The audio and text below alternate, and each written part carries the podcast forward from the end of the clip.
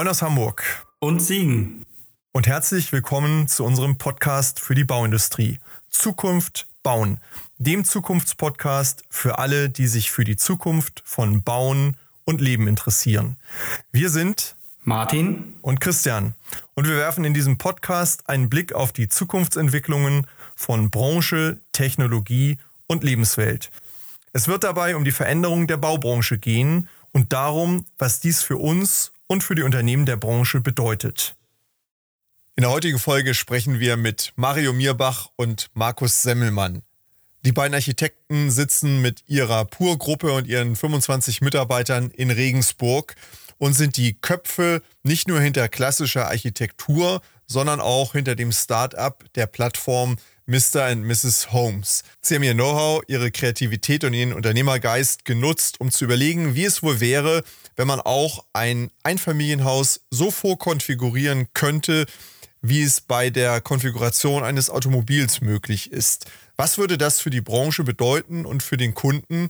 Und wie das alles funktioniert und wie weit Sie sind mit der Idee, darüber wollen wir heute sprechen und natürlich auch darüber, welche Auswirkungen das auf die Branche hat, was passieren muss und was wir vielleicht alle auch von dieser Idee lernen können. Hallo Mario, hallo Markus, schön, dass ihr da seid. Herzlich willkommen hier bei Zukunft bauen. Hallo Martin. Hallo, hallo in die Runde. Ja, hallo auch von meiner Seite. Mensch, äh, schön, dass wir hier in dieser Viererrunde heute zusammentreffen. Mr. und Mrs. Holmes heute zu Gast bei uns im Podcast. Erzählt doch mal, wer seid ihr, was macht ihr, wie kommt es zu diesem interessanten Firmennamen?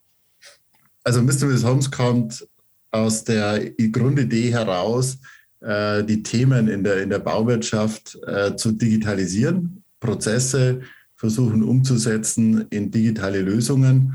Und äh, wir haben begonnen, äh, das Thema Einfamilienhaus umzusetzen in einen 3D-Konfigurator. Wo kommt ihr her? Wie seid ihr gestartet? Ihr seid beide Architekten. Ich habe schon, weiß ja, ihr, ihr kommt im Grunde so aus dem klassischen, auch bauzeichnerischen und äh, aus der IT-Richtung. Ähm, wie ist das ganze Thema entstanden?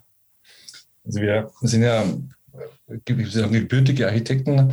Wir haben von der Pike auf ähm, äh, Planungen durchgeführt, erst mit manuell am Reißbrett, äh, dann äh, CAD, ähm, das Studium dann begleitet. Und die ersten Bauaufgaben als junge Architekten äh, sind ja ähm, Einfamilienhäuser und äh, da waren die Aufgaben immer sehr ähnlich strukturiert. Ähm, Raumprogramm, Gebäudeform, Gebäudegröße. Und wir hatten damals schon gedacht, 2009, äh, das müsste man stärker systematisieren können. Das muss prozessorientierter. Wir machen, wir finden das Rad immer wieder neu. Und das war so der Beginn äh, der Idee. Ähm, es gab schon Autokonfiguratoren, ähm, diese Idee auch für das Haus umzusetzen. Für die Hörerinnen und Hörer unter unseren ähm, Zuhörern, die jetzt noch nicht genau wissen, was Mr. und Mrs. Holmes machen, was, was macht ihr genau, was bietet ihr genau an? Also wir bieten einen, äh, einen Konfigurator für ein Einfamilienhaus an. Ähm, der Endkunde, die Bauherren ähm, können zu Hause sitzen und ihr Haus konfigurieren, äh, bis ins Detail, bis zur Sockelleiste, Gebäudegröße, Dachform etc. Und es läuft immer ein Live-Preis mit. Es gibt eine Live-Massenberechnung, äh, die ist mit Einheitspreisen, regionalen Einheitspreisen verstritten, sodass äh, der Preis in der Region dargestellt werden kann. Das, das hört sich jetzt ja super einfach an. Ne? Also ich drehe da ein bisschen an der Schraube, ich mache da aus den Ledersitzen Stoffsitze und schon steht da der Preis, also so wie man es beim Auto kennt. Jetzt ist es ja beim Auto noch ein bisschen anders, weil es da standardisierte Dinge gibt. Ich sage ja immer, beim Haus ist auch ganz, ganz viel standardisiert. Wir verstecken uns immer hinter diesem Unikat, hinter dieser Unikat-Ausrede. Aber gerade beim, also dahinter steckt ja ganz klar auch das, die Idee des Themas BIM. Ja? Ähm, jetzt habe ich immer auch hm, gelernt und auch oft mitgekriegt, dieses, ja, per Knopfdruck rechnet sich dann direkt mal der Preis und die Mengen-App quasi live. Das geht nicht. Also müssen das schon nochmal mit nach Hause nehmen, das Modell nachmodellieren, nochmal neu irgendwie in die AFA-Software rein. Wie schafft ihr das, dass das live geht? Das war tatsächlich, also es gibt zwei Themen eigentlich, oder muss es teilen in zwei Themenschwerpunkte. Einmal ist die technische Umsetzung und tatsächlich äh, ein ähnlich großer Themenbereich ist eigentlich die architektonische Umsetzung, also das Vordenken. Äh, das hat uns äh, in, in, im Rückblick äh, viel, viel mehr Zeit äh, gekostet, als wir es ursprünglich gedacht haben. Wir dachten, ja, es ist ein Einfamilienhaus, es ist nicht komplex, wir können es leicht umsetzen und wir sind relativ schnell fertig mit so einem Konfigurator. Ist ja nur bisschen Malrechner, ein bisschen Plus, äh, vielleicht eine kleine Datenbank und fertig. Aber genau diese Prozesse erstmal zu digitalisieren, äh, überhaupt zu verstehen, wie kann ich jetzt ein Haus konfigurieren, also äh, welche Elemente kann ich denn verändern, was hat es für Auswirkungen auf andere Elemente, was kann man machen, wenn etwas gewählt wurde beispielsweise. So etwas, was man im organischen Architekturbüro auf der Skizzenrolle mal schnell im Kopf umdenkt. Ja, jetzt wenn ich das Bad etwas kleiner mache, muss ich aber die Toilette nach links versetzen. Macht man ja mit dem Stift am Zettel relativ schnell. Äh, am Rechner muss ich das einer KI beibringen, muss ich Regeln definieren, dass wenn etwas ist, etwas anderes, etwas sich verändern muss beispielsweise. Und äh, das war extrem kompliziert, aufwendig. Auch dann das ganze Thema LV-Erstellung, äh, 3D. Wir haben angefangen, die Modelle äh, vektortechnisch äh, zu generieren, was aber dann uns bezüglich der Optionen äh, einfach äh, ins, ins All geschossen hat. Wir haben dann angefangen, parametrische Modelle zu machen, um eben diese exponentiellen, jetzt wissen wir sie alle äh, bei Corona, dieses exponentielle Wachstum von Optionen äh, unter Kontrolle zu bringen und sind jetzt bei BIM äh, angelangt beziehungsweise darüber fortgeschritten und wollen jetzt natürlich eher in Richtung Fertigung und so weiter gehen. Wenn ich würde nochmal ja, einen, einen Gedanken so als, als äh, ja, Nicht-Ingenieur hier in der, in der Runde und nicht Architekt hier in der Runde. Ähm, das heißt, ihr, du schilderst ja gerade, wie ihr das entwickelt habt. Das heißt, es ist wahnsinnig viel Arbeit und Know-how in diesen Anfangsteil gegangen. Ja, also erstmal zu gucken, ähm, wie machen wir das clever und wie, wie funktioniert es eigentlich am Ende? Und ähm, das hören wir ja in vielen, vielen Gesprächen, Martin, auch immer wieder. Ähm, dass wir eigentlich viel mehr Aufmerksamkeit in diese Phase legen müssen, bevor wir anfangen, irgendwas zu bauen oder tatsächlich auch zu planen. Also dass wir die Prozesse besser verstehen müssen, dass wir sie auch optimieren müssen. Und ähm, im Grunde ist, ist das ja immer so ein Thema, das wir auch im Podcast insgesamt ähm, bearbeiten. Wie kriegen wir es hin, am Ende, am Anfang die Intelligenz in ein Projekt einzubauen und nicht erst am Ende mit Intelligenz nachzubessern, was am Anfang nicht gedacht wurde. Und das scheint ja so, dass das im Grunde ja der Kern auch eures Geschäftsmodells ist. Ihr habt euer Know-how da eingebaut und ähm, das so weit automatisiert, wie es geht, damit dann im weiteren Verlauf des Prozesses das etwas einfacher ist.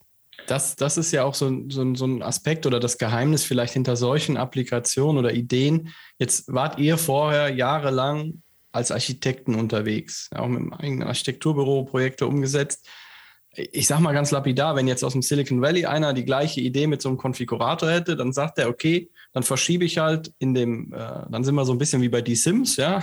Ich verschiebe jetzt mal das Badezimmer von Südost nach Nordwest, ja. Aber der Techie aus dem, ähm, aus dem Silicon Valley denkt nicht daran, dass ja man gerne alle Nasszellen untereinander hat, zum Beispiel in einem Gebäude oder zumindest in der Nähe, um dann da entsprechend Steigleitungen ziehen zu können. Das sind ja so Sachen, wo Bau-Know-how auf Idee, auf digitale Umsetzung treffen muss, weil sonst funktioniert das halt nicht. Das, das war genau der Punkt, dass wir eben nicht SimCity äh, kreieren wollten, sondern damit auch wirklich äh, ab in den Bau gehen können. Das heißt, äh, die Frage war ja vorher noch, ähm, was bekommen wir denn für Daten? Müssen wir nochmal in die AFA? Nein, äh, wir haben die AFA mit einprogrammiert. Das heißt, ähm, regionale Anbieter können ihre Einheitspreise für jedes Gewerk eintragen.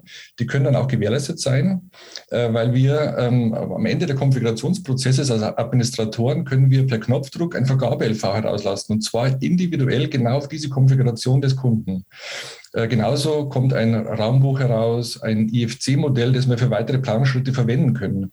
Das, diesen Aufwand kann man jetzt weitertragen und sagen, das IFC-Modell könnte jetzt äh, ähm, auch innerhalb der Software als Plan abgebildet werden. Augenblicklich planen wir auf der Basis dann weiter.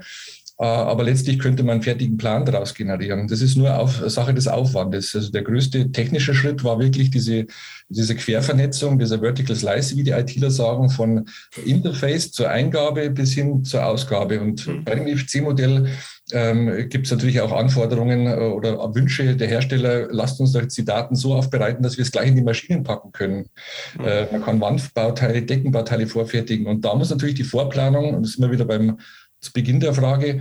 Äh, da muss natürlich vorgedacht werden, dass es auch statisch funktioniert, äh, dass äh, Fenstergrößen ähm, auch nur in der Form äh, vorhanden sind, ähm, dass ähm, die Energieeinsparverordnung, GEG, dass, das, dass diese Parameter alle korrekt abgebildet sind mit richtigen Dämmstärken. Bei uns switchen dann auch diese Bauteile, wenn dann andere Optionen gewählt wurden, wie bessere Energiestandard, wie äh, größere Spannweiten der Decken, dann äh, switchen auch die Decken hoch. Äh, das sind mhm. alles Gebäude, die baubar sind und äh, die eben nicht SimCity, sondern äh, durchaus äh, ab, je nachdem, welche Technologie dahinter steckt, in Robotik auch automatisch gefertigt werden können. Aber genau deswegen muss man es vordenken, diese ja. ganzen Themen und natürlich irgendwie so sozusagen runterschreiben, ein, eine Art Regelwerk generieren, das man dann wieder als Grundlage für die IT zur Verfügung stellen kann, weil die aus Silicon Valley brauchen wir ja, äh, um es umzusetzen. Ähm,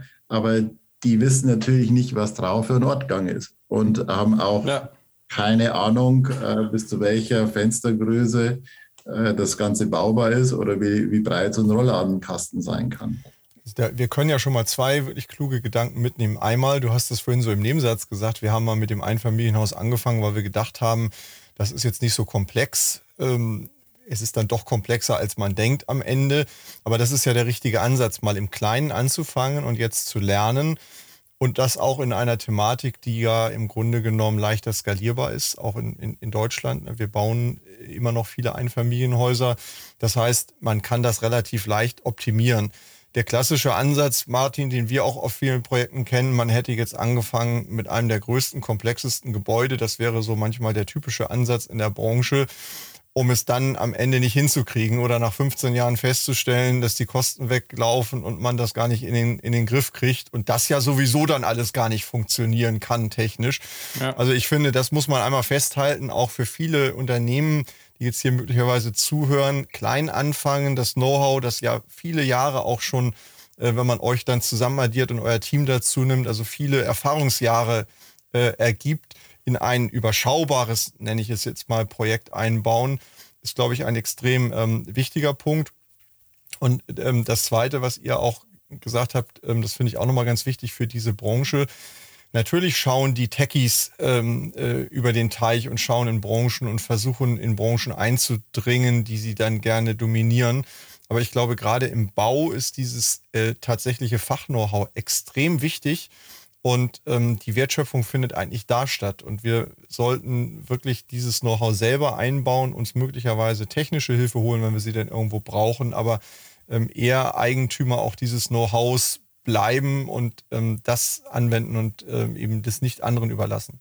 Was, was äh, vielleicht, ähm, Mario, du hast es so im Nebensatz gesagt, äh, unsere, die regionalen äh, Firmen können dann da Einheitspreise eintragen. Also das ist ja dann der Schritt weiter. Wie wird es denn dann gebaut? Also ähm, ihr baut ja dann mit regionalen Firmen, ne? die, ihr habt euch vorher Kooperationspartner gesucht und das zeigt ja auch nochmal, dass es kein Schwarz oder Weiß gibt. Also nicht lokal oder digital. Ja? Es gibt nicht Fertighaus oder Massivhaus. Ja?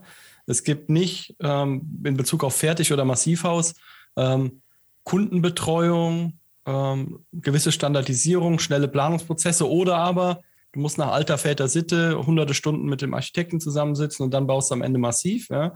sondern ich glaube, das ist ja wahrscheinlich auch genau die Lücke, in der ihr reinstößt. Die Leute, die kein Fertighaus haben möchten, aus welchen Gründen auch immer, also gern Massivhaus, aber und ich kenne das, äh, jetzt muss ich wieder äh, Stereotype bedienen. Meine Frau ist Lehrerin, daher kenne ich auch viele Lehrerinnen und Lehrer. Die bauen fast alle mit Fertighäusern, weil die schon den Bemusterungsprozess zu anstrengend finden. So.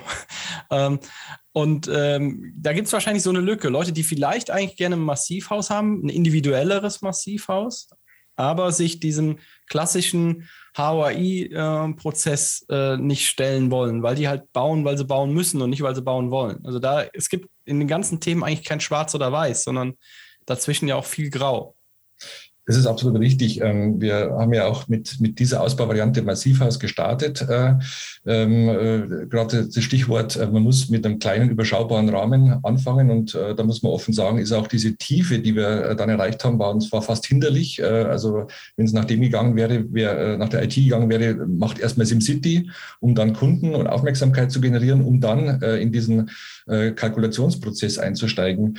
Ähm, jetzt haben wir mit Massivbau begonnen. wir wollen natürlich auch ähm, Holztafelbau ähm, in, in Holzmassiv anbieten, sodass äh, die Kunden am Ende des Tages in, entscheiden können, äh, wie sie ihr Haus äh, auch ressourcenschonender gestalten äh, möchten. Ähm, und dann ist natürlich die Frage konkret gewesen in die, in die Region. Ja, die Region, äh, da ist die, ähm, die Kaufkraft, da ist, die, da, sind, da ist der Bedarf, da sind die Handwerksbetriebe, da sind kleinere Bauunternehmen, die 10 bis 15 Häuser bauen, aber die haben die Herausforderungen nicht gemeistert wie die Fertighausindustrie. Ähm, äh, die Kundenansprache, die, die Transparenz, äh, äh, diese ganzen Themen, äh, die Kalkulation, da wird sehr viel wirklich perfekt noch kalkuliert, gearbeitet, kommuniziert. Ähm, kalkuliert natürlich nicht, aber das, das soll bloß damit sagen, also wir, wenn, wenn diese Technologie dann ähm, eingesetzt wird, dann bekommt man mindestens vertrieblich ähm, auf Augenhöhe mit der Fertighausindustrie. Die Bemusterungsprozesse sind viel einfacher.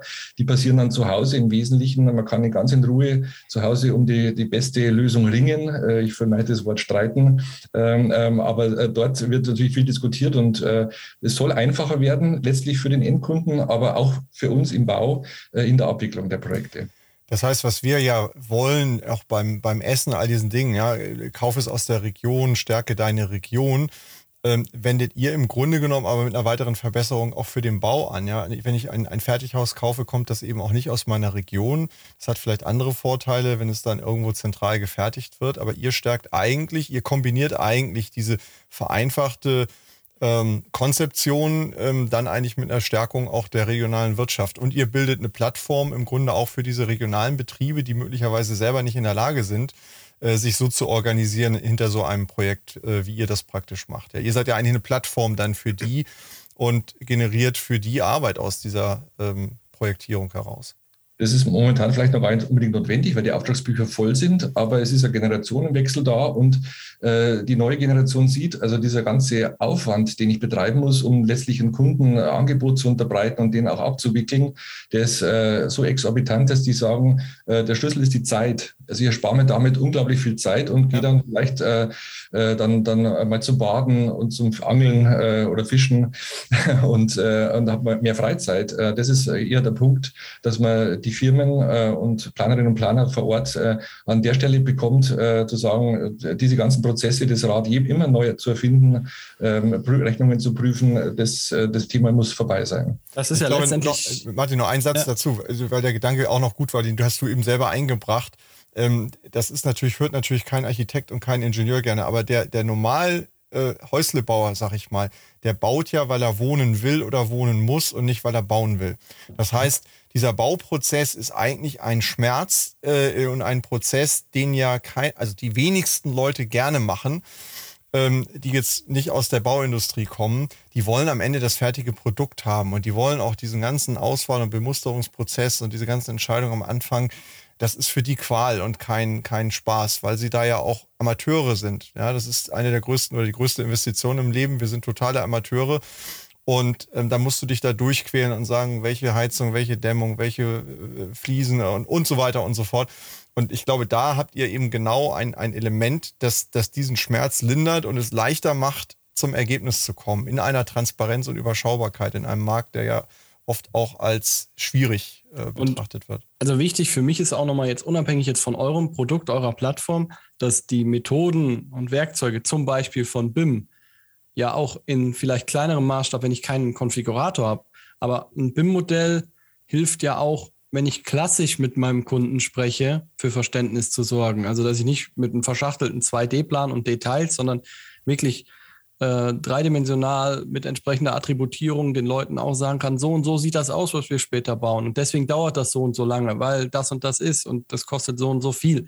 Also einfach das Verständnis dafür, dass der Kunde baut, weil er bauen muss und nicht, weil er will und deswegen gar kein großes Interesse daran hat, mit einem durch die Pläne zu wälzen, sondern der will eigentlich schnell sehen, was ist da mein Produkt. Das ist, wenn ich zum Autohaus gehe, zeigen die mir auch nicht die Innenseite vom Zylinder. Sie zeigen mir von Auto, von außen schöne Hochglanzfotos vom Auto und ich bin damit zufrieden. Ja, Hauptsache es fährt.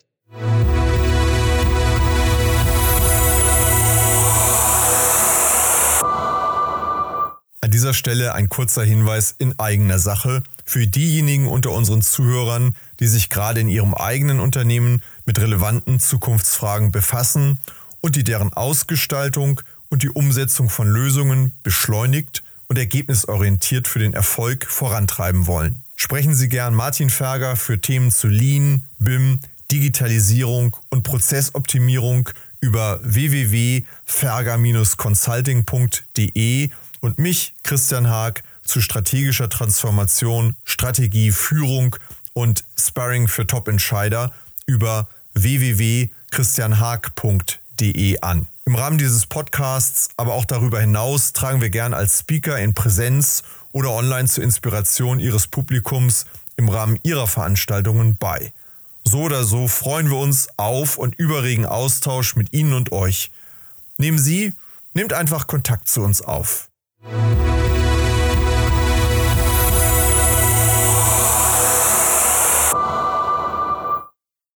Das ist, glaube ich, auch das, das Thema. Also einmal, ich möchte noch mal äh, bei, bei dem Thema, Christian, ähm, Architektendienstleistungen mal nochmal anfangen. Also wir reden jetzt ja hier über, über Einfamilienhäuser in einem gewissen Budgetbereich.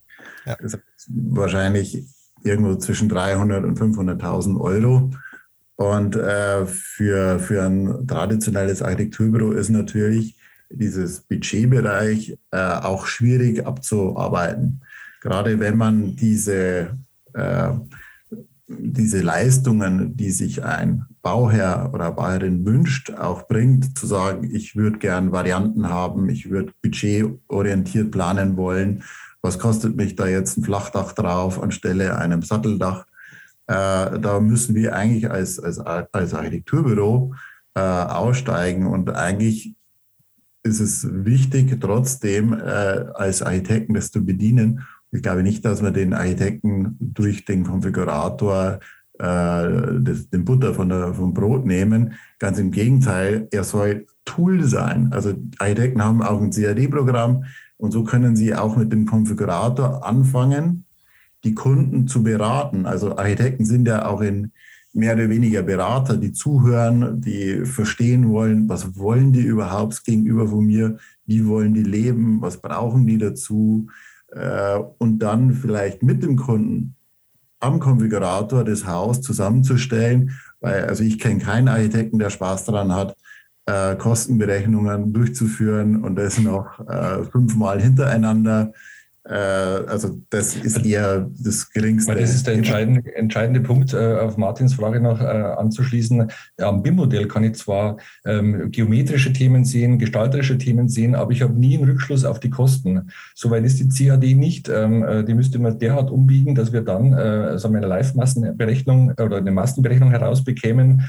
in einem Tag. Dann könnte man unter Umständen Einheitspreise dahinter setzen oder Kostenkennwerte für Flächen. Das ist aber nicht, nichts, was man am Tisch entscheiden kann. Also man kann am BIM-Modell im klassischen Prozess natürlich Varianten aufzeigen und jemanden näher hinführen, aber dann benötigt man noch zwei, drei, vier Tage, manchmal länger, je nach äh, Kostenberechnung äh, äh oder der Tiefe, ähm, um einen Rückschluss zu haben. Und das ist eben der große Vorteil, dass man live am Tisch sofort die, äh, die Kostendifferenz erkennen. Und das ist am Ende des Tages entscheidend. Ich muss als, äh, als Investor für mein privates Glück dann auch wissen, was investiere ich da und ist es der Rahmen, den, ich, den die Bank noch mitträgt. Wir erleben also ich, auch ich ja glaub, ganz glaube, wenn ich das nochmal kurz sagen darf, Markus, ich finde den Punkt so wichtig, weil ähm, wir, wir hören ja wirklich oft oder merken oft, dass eine gewisse Angst vor dieser Technisierung da ist. Da, geht, da wird mir von der Technik was weggenommen. Und ähm, wir sehen es sowieso so, aber es ist, ich, ich denke, wir brauchen alle, wir haben knappes Personal überall. Und ähm, wir, wir müssen, wenn wir am Ende auch noch wirtschaftlich arbeiten wollen, uns Werkzeuge schaffen, die uns äh, ermöglichen, uns eigentlich auf unsere Kernkompetenz ähm, zu konzentrieren und das, was eben automatisierbar ist, eben auch zu automatisieren, um es dann schneller und schlanker und ähm, eben effizienter zu machen. Davon profitieren ja beide. Das ist äh, einfaches Beispiel, ähm, ist richtig, weil ähm, wir zeichnen seit Jahren in 3D. Äh, warum? Wir sind zu faul, Schnitte und Ansichten zu zeichnen.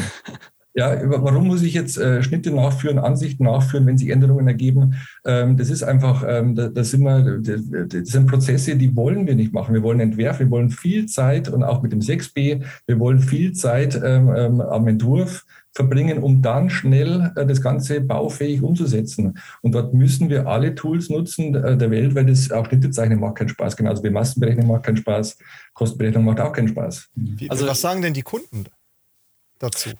Für die macht ihr es ja am, am, am Ende. Wir haben jetzt viel über die Kunden geredet, jetzt haben wir keine dabei, aber was, was, wie, wie reagieren die da drauf? Wie, wie, wie ist so da die, also eigentlich, eigentlich ganz gut, weil denen passiert das Gleiche wie unser eins, wenn man sich ein neues Auto konfiguriert. Ne? So im ersten Durchlauf ist es natürlich toll, will ich das und die Sitze und den Motor und die Felgen und der Preis, der tickert oben rechts mit. Und irgendwann denkt man sich, wenn man durch ist, oh, ich habe ein Problem, ich habe ein Budget. Und dieses Budget hat jeder, egal wo das Budget ist. Und dann fängt die, dann fängt die Arbeit eigentlich erst an. Das einmal zu erstellen, wäre ja nicht das Problem, sondern herauszufinden, wie kann ich jetzt in mein Budget reinkommen. Und da ist der Konfigurator sowohl im, im Automobilbereich wie auch äh, jetzt im, im Einfamilienhausbereich ja unerlässlich. Ja. Gucken, was kostet was, was will ich mir leisten, was lasse ich lieber weg, wie groß muss mein Haus unbedingt sein, jetzt komm, lass es uns nochmal kleiner machen, um eben zu 100 Prozent das Budget zu treffen. Ja, gerade das Parametrische, also ich weiß nicht, als wir dieses, die Funktion äh, gelauncht hatten, der Preisberechnung und der Parametrik, wir können das Haus in 25 Zentimeter Schritten größer und kleiner machen, soweit die Statik das erlaubt. Ähm, aber durch alle Gewerke hindurch zu sehen, was kostet ein Meter Haus, das ist exorbitant. Das war für uns Freudenfest, weil wir das nie als Architekten ähm, berechnen konnten oder nie gemacht hatten, weil der Aufwand einfach über die 25 Gewerke zu groß ist. Klar, Malerflächen, Putzflächen, äh, Gründung, äh, Erdarbeiten durch alle Gewerke hindurch. Ja. Das ist die Transparenz, die man benötigt, um genau in dem Budgetkorridor zu bleiben. Und ich mache es mit einem Beispiel klar. Wir haben auch einen Finanzierungsrechner eingebaut. Wenn man die persönlichen Finanzierungsdaten eingibt, sieht man auch die monatliche Belastung. Das heißt, äh, wenn wir eine Über-Eck-Verglasung anwählen und die Finanzierungsdaten sind gepflegt, dann ist das in der Regel im Bereich von 12, 13 Euro statt einer gemauerten Ecke. Und dann kann man sich am Ende des Tages entscheiden, möchte ich jetzt einen Netflix-Account oder möchte ich eine offene Ecke haben. Das, an dem Punkt sind wir seit zwei Jahren und äh, äh so ist Transparenz. Äh, ja, ja, gut, zum Netflix gucken ist natürlich der dunkle Raum besser, deswegen passt das dann zusammen.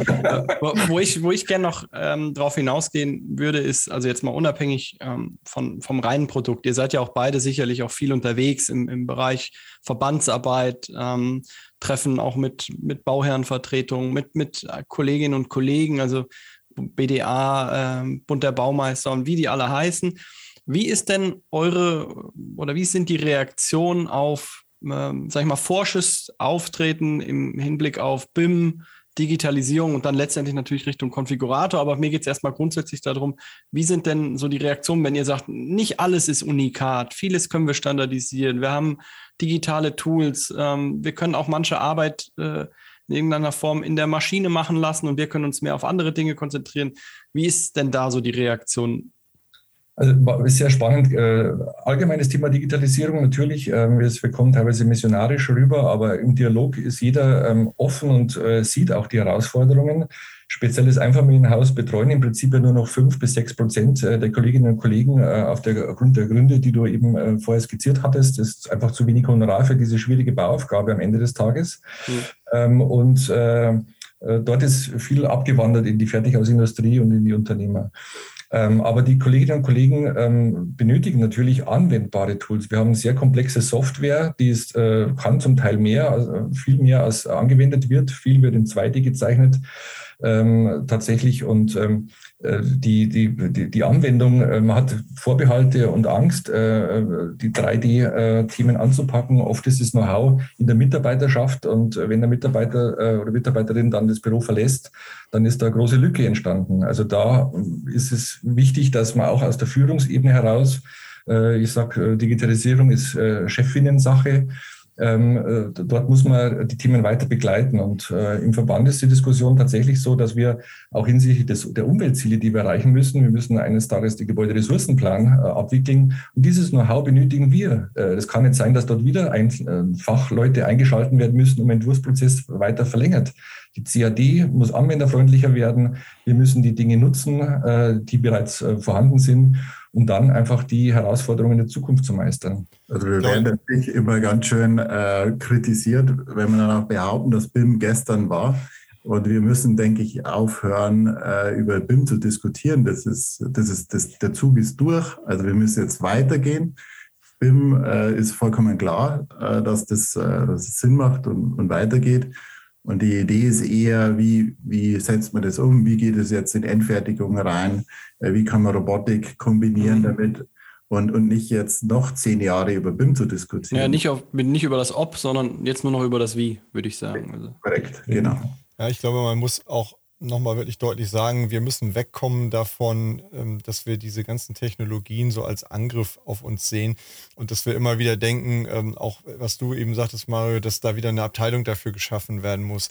Wir müssen uns einfach fragen, was sind auch die Kompetenzen, die wir in unserem jeweiligen Beruf für die Zukunft brauchen und äh, wir haben ja auch nicht angefangen, irgendwie Lese- und Schreibabteilungen in Unternehmen einzurichten, weil wir weil wir glauben, äh, das müssen wir auslagern und keiner lernt mehr lesen und schreiben, sondern ähm, das ist eine Kompetenz, die braucht man und wir müssen alle am Computer schreiben können. Natürlich können wir eine Rechtschreibprüfung drüber laufen lassen, aber diese Kompetenz zu schreiben und Computer zu bedienen, die müssen wir uns halt äh, drauf schaffen und irgendwann auch die nächsten Technologien, die da kommen mögen, das können wir nicht alles an irgendwelche anderen Leute ab auslagern. Ich glaube, das ist hier wichtig, dass alle begreifen, das ist wie Lesen und Schreiben eine Grundkompetenz. Ja, als, als ich studierte, da schrieb man in den Bewerbungen immer noch gute Kenntnisse in MS äh, Office oder so in, in, die, in die Bewerbungen hinein. Das war noch ein Highlight ähm, das ist natürlich lange durch. Ja, also wo man sagt, äh, du schreibst auch nicht rein, ich kann lesen oder ich, ich kann sprechen. So, also das, das glaube ich, müssen wir auch für diese Technologien einfach sehen. Das sind Grundfertigkeiten, die man sich in unterschiedlicher Tiefe, ja, nicht jeder muss einen äh, Nobelpreisverdächtigen Roman schreiben, aber ähm, die, die in, in unterschiedlicher Tiefe alle aneignen müssen, wenn wir in der Branche tätig sein wollen. Und dann können wir sicherlich auch nochmal Experten für das eine oder andere haben. Das ist ja legitim. Aber das ist eine Sprache, die wir lernen müssen, mit der wir uns verständigen und die wir nach vorne treiben müssen. Das ist ein sehr gutes Beispiel, weil gerade wenn man zur, zur Homepage-Erstellung, früher musste man im HTML-Text äh, noch äh, agieren. Jetzt hat man sehr, sehr anwenderfreundliche Tools und äh, Laien können im Prinzip ihre eigene Homepage äh, erstellen. Äh, so einfach muss das auch für uns werden. Wir haben das Ingenieurs-Know-how. Ähm, dort sollen wir uns konzentrieren und nicht auf die Technologie. Das heißt, auch dort ist äh, großer Bedarf da, mhm. anwenderfreundlicher zu agieren, transparentere Datenbanken zu bekommen, dass wir die Bauteile auch importieren können und damit auch was anfangen können. Da braucht es einfach Fach-Know-how auch bei den Softwareherstellern und deutlich, äh, deutlich bessere Produkte, muss man ehrlich sagen. Wenn wir das jetzt mal hochskalieren, jetzt reden wir über das Einfamilienhaus, da habe ich noch mal zwei Fragen. Einmal ist das Einfamilienhaus, also da, ich komme ja aus Hamburg und hier wird ja auch diskutiert, dass keine Einfamilienhäuser mehr neu gebaut werden sollen. Ja. Ähm, ist das so ein Thema, wenn ihr das beobachtet äh, bundesweit, wie sich das entwickelt und ähm, wie können wir dann die Technologie, die ihr jetzt ja hier für, für diesen Anwendungsfall entwickelt habt, wie können wir die hochskalieren auch auf andere Projekte? Also wenn ich jetzt mal ganz hoch greife, der nächste Flughafen, der gebaut wird, ähm, da werde ich vielleicht nicht äh, als Auftraggeber am Konfigurator sitzen, aber wie viel von der Idee könnte auch in solche Projekte hineingehen?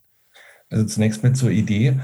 Ähm, wenn, äh, die Idee ist ja dafür ausgerichtet, der Endkunde soll letztlich planen können unter Beratung, äh, äh, unter Impulsen der Architektur. Ähm, letztlich ähm, äh, ist das natürlich bei größeren Bauaufgaben nicht mehr möglich. Dort muss es äh, in Zusammenarbeit äh, mit der Architektur funktionieren, sprich Städtebau, Einpassung, Baulücken etc. Technologisch ist natürlich ähm, das durch die Flexibilität der, der Software ähm, oder der, der Sprache auf ähm, Geschosswohnungsbauten, auf Bürogebäude ähm, äh, anwendbar, äh, auch im Kontext äh, von Gebäuden, aber nur unter Beratung oder unter Betreuung äh, der Architektur. Äh, deswegen haben wir uns darauf nicht fokussiert im ersten Schritt. Ähm, und das Einfamilienhaus als, als solches, klar, ist äh, natürlich ein Flächenverbrauch. Ähm, man muss Gebiete erschließen, aber auch Baulücken schließen. Ähm, und äh, letztlich hören wir unseren, unseren Kunden zu. Ja, wenn man so in sich reinhört, der Traum äh, eines ähm, äh, vieler Personen ist, äh, wenn man sich leisten kann, noch leisten kann, äh, auch auf, auf dem eigenen Grundstück äh, zu leben und zu wohnen. Und da kann man, der Diskussion kann man sich auch nicht verschließen. Wir können nicht jedem sagen, ihr müsst jetzt alle in die Städte ziehen. Ähm, das wird den Städten im Zweifel auch nicht gefallen, wenn eine Nachverdichtung irgendwo am Ende ist. Also da braucht es ähm, deutschlandweit, gibt Ballungszentren, da sind natürlich diese Bauformen äh, nicht mehr denkbar aufgrund der hohen Grundstückspreise. Aber es gibt Regionen, äh, wo es weiterhin in Baulücken, in, in kleinen äh, Erweiterungen stattfinden wird. Und wenn man da ähm, ressourcenschonend arbeiten können. Und Stichwort Homeoffice zur Corona-Zeit, das wird eine Wohnform bleiben, die, die nach wie vor existiert. Also jetzt, jetzt habe ich nochmal unternehmerisch eine Frage. Wir haben uns ja auch vor geraumer Zeit in Berlin auf der Tech und Construction gesehen und haben dort gesehen, ähm, es ist die Startup-Szene, ihr habt sozusagen dieses klassische Architekturbüro, da kommt ihr, kommt ihr her, dann habt ihr das zweite Standbein ähm, aufgebaut, also das für sich genommen ja auch mal ein Modell zu sagen, ich stehe auf einem Bein sehr fest und mache dann mal Schritte in eine neue Richtung, in die Zukunft. Ähm, äh, wie, wie, wie, wichtig ist da Unterstützung? Wie viel Unterstützung habt ihr gekriegt? Habt ihr überhaupt welche gekriegt? Und was kann man vielleicht auch Menschen, die ähnliche Ideen haben, wenn man da schaut, ich glaube, es waren 120 Startups auf der Tech and Construction dort in Berlin. Ähm, was, was kann man ähnlich tickenden Menschen raten, wenn sie so eine Idee haben und sich auf den Weg machen wollen? Könnt ihr da nochmal Erfahrungen weitergeben? Also bei uns ist äh, äh, bei Mr. Homes ist ja die BayWa auch investiert, mhm. die uns äh, von Anfang an äh, unterstützt in, in dem Bereich. Aber es ist natürlich generell schwierig, weil eine Skalierbarkeit natürlich gerade am Anfang hinter so einer Idee äh, einen Standardinvestor relativ äh, schwer beizubringen ist. Äh, es ist, kein, ist keine To-Do-App, die man dann natürlich millionenfach äh, vertickern kann. Äh, es ist unwahrscheinlich viel Know-how drin. Es äh, es riecht nach Beton und Mörtel und, äh, und alleine bei dem äh, ziehen sich ja viele zurück. Es ist auch Einfamilienhaus, es ist vielleicht nicht so sexy, wie wenn ich jetzt äh, andere Apps baue, die sich viel trendiger anhören, die vielleicht auch keiner brauchen kann. Also dadurch, dass wir äh, aus, einer, aus einer sehr bodenständigen Ausbildung kommen und auch ein bodenständiges äh, Architekturbüro aufgebaut haben, äh, war es für uns wichtig, die, die täglichen Dinge des Lebens äh, zu verändern. Und wir hätten oder bräuchten natürlich viel mehr Unterstützung, mhm. um auch andere Themen anzugehen. Also der Konfigurator vielleicht nur mit kurz einen Ausflug in die Technik äh, ist, ist, eine, ist eine offene Plattform und unser Gebäude, unser Hausmodell ist nichts anderes als ein Textfile.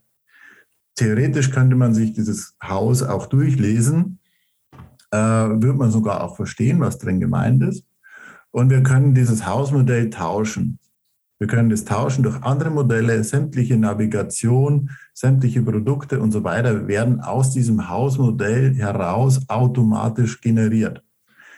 Das heißt, ein Mehrfamilienhaus, ein Bürogebäude, alles, was man systematisieren kann. Und da sind wir wieder beim Grundproblem. Ich muss es ja erstmal denken, um es zu systematisieren, um es zu digitalisieren. Und dann kann man auch das dort einlesen. Äh, die Frage ist halt immer nach dem Thema Aufwand. Also wie viel Geld stecke ich rein, um jetzt ein, ein Mehrfamilienhaus zu entwickeln äh, in, in Konfiguratorqualität. Und äh, wirtschaftlich, was kann ich dabei rausholen? Und das sind so ein diese, diese, dieser Zwiespalt, äh, der da ist, dass natürlich gerade im Startup-Bereich äh, die Wirtschaftlichkeit auch bei Investoren in Deutschland aus meiner Sicht immer noch viel zu hoch angesetzt ist und man da eher Richtung äh, Silicon Valley denken muss, um zu sagen, ja. ich muss jetzt mal investieren und dann äh, bringe ich auch oder bringe ich es auch zu Geld. Ja, ich würde gerne, also wir haben ja jetzt sehr, sehr viele Themen letztendlich auch angeschnitten. Die Zeit reicht selten aus, um, sag ich mal, bei allen so in die Tiefe, allein, glaube ich, beim Thema BIM und jetzt auch Risikokapitalbereitschaft in Deutschland. Ich glaube, da könnte man alleine noch eine Stunde drüber sprechen. Ähm, Christian und ich haben in einer der letzten Folgen also spaßeshalber gesagt, wir haben eine neue Kategorie, die heißt, äh, wünscht dir was. Wenn ihr euch jetzt wünschen dürftet, Wo stehen wir in drei, vier, fünf Jahren mit eurem Thema, aber insgesamt mit dem Thema Digitalisierung, BIM in, in der Bauwelt? Was würdet ihr sagen, wenn ihr mal wünscht, ihr was spielen dürftet? Also ich wünsche mir ähm, die papierlose Baustelle, solange wir ähm, einen Plan gedruckt ähm, auf die Baustelle bringen, äh, sind wir nicht weiter als Balthasar Neumann es seinerzeit war. Äh, die Pläne sind hübscher, aber da müssen wir uns nichts vormachen. Wir wünschen uns da digitale Durchgängigkeit bis hin äh, zur Abnahme des, des Gebäudes.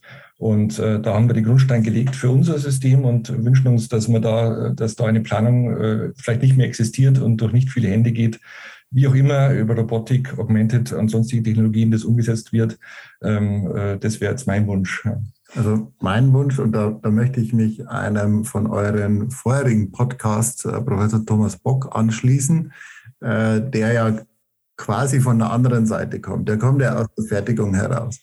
Und wir kommen jetzt aus, dem, aus der Planung, aus dem Entwurf heraus. Und das Geniale wäre ja doch, wenn wir schaffen würden, äh, Planung und Fertigung, Robotik miteinander so zu verknüpfen, dass es tatsächliche Prozessschritte gibt, ähnlich wie in der Automobilindustrie, wo wir hergehen können und möglichst wenig Verluste haben vom Entwurf bis hin zur Ausführung und dass einfach wirklich mehr getan wird in, in Richtung äh, Gebäudeerstellung äh, mit Maschinen, Teil vollautomatisch vor Ort. Hm.